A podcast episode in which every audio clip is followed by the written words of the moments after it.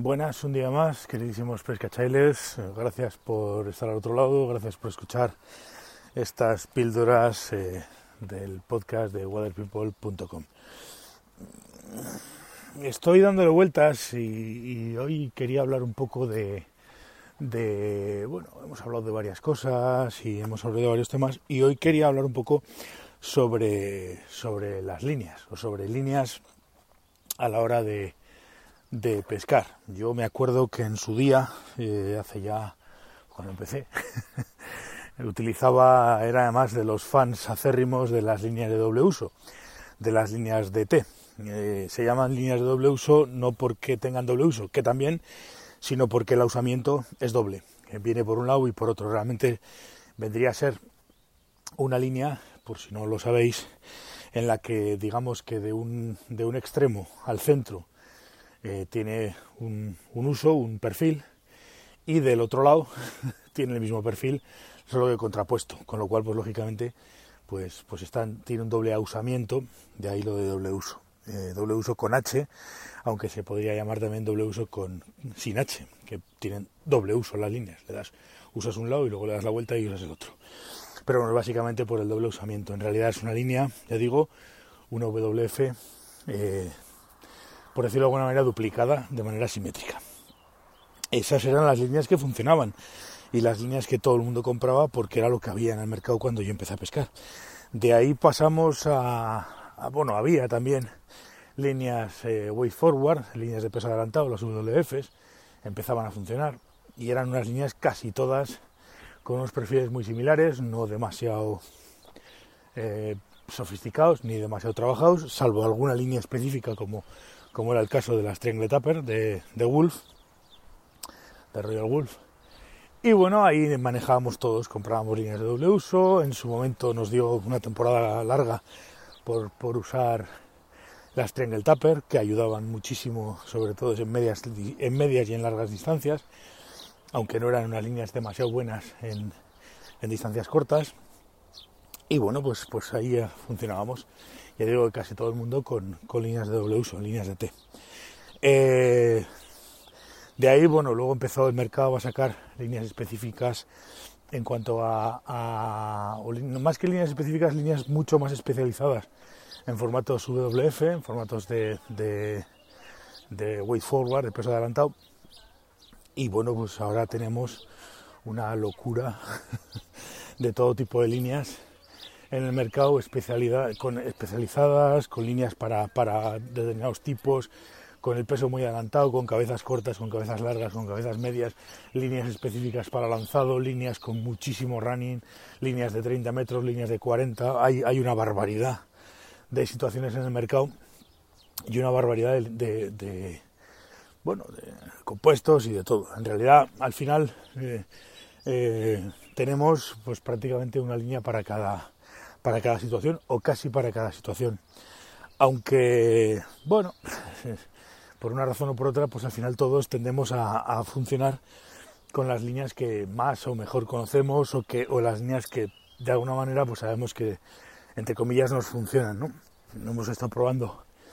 Eh, yo la verdad es que llevo un par de años, un par de inviernos con, con Carlos probando un montón de líneas. Hemos probado pues, pues prácticamente, no voy a decir mucho, pero hemos probado muchos perfiles, no todos, porque todos es imposible.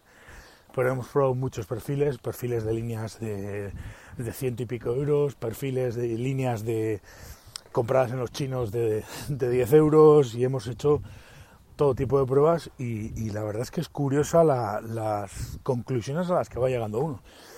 Al final, el tema de las líneas, para empezar, y yo estoy, estoy sorprendidísimo porque me parece algo que no termino de entender el por qué, pero, pero vamos, eh, sigo, sigo eh, muy sorprendido porque uno se da cuenta de que ahora mismo en el mercado casi todas las marcas o muchas marcas la especialización de las líneas que tienen es que realmente nos están vendiendo líneas que están totalmente sobre, sobre, sobredimensionadas o en este caso sobrelineadas. Tú compras de, de, determinadas marcas, compras una línea 4 y en realidad estás llevándote a casa una línea 6. Con lo cual, pues, pues, pues, pues, claro, quien no está acostumbrado o quien no conoce muy bien la forma que tiene de funcionar una línea o una caña, pues, pues se lleva sorpresas en, en, cierto modo y de muchas de las maneras bastante desagradables.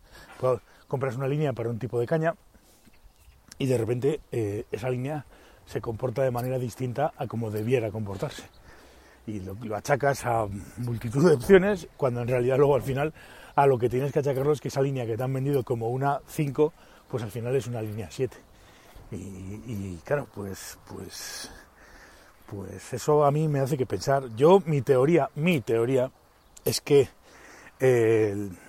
la mayoría del mercado o, la mayoría del target mayor de usuarios de, muchas marcas de líneas es gente que no tiene tampoco mucha o mucha experiencia o mucha o mucha técnica. Con lo cual pues lógicamente un fabricante sabe que si yo te vendo una línea una línea 4 pero en realidad es una línea 5 o una línea 6 al tener más peso vas a necesitar menos línea para manejarte con lo cual te va a ser más fácil entre comillas lanzar.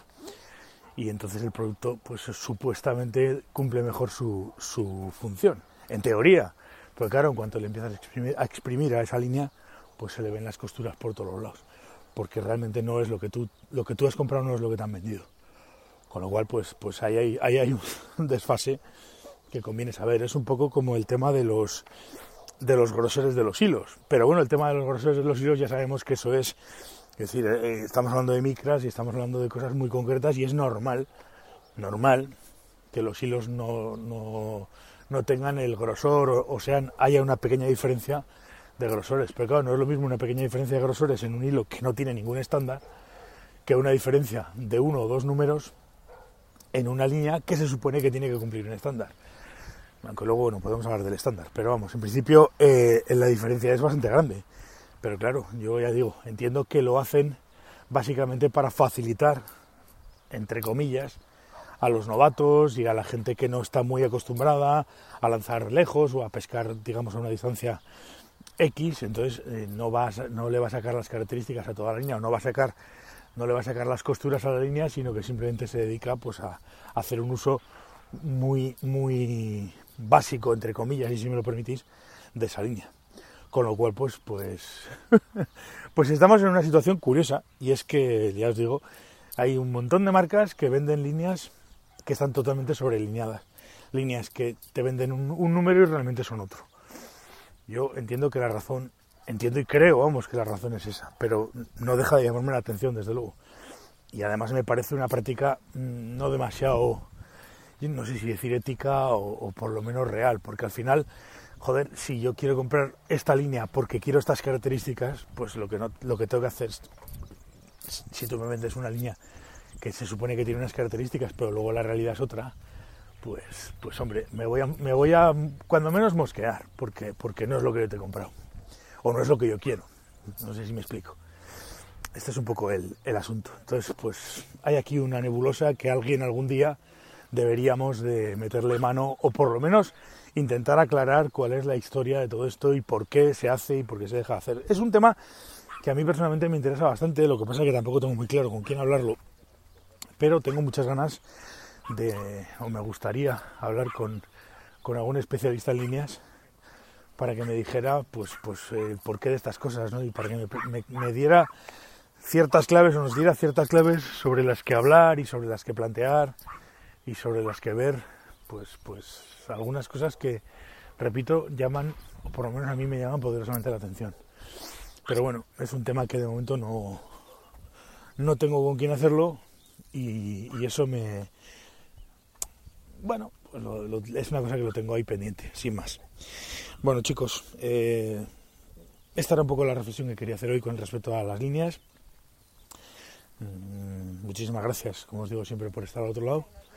Muchísimas gracias por, por escucharme y nos vemos en el siguiente episodio. Hasta luego, pescachailes.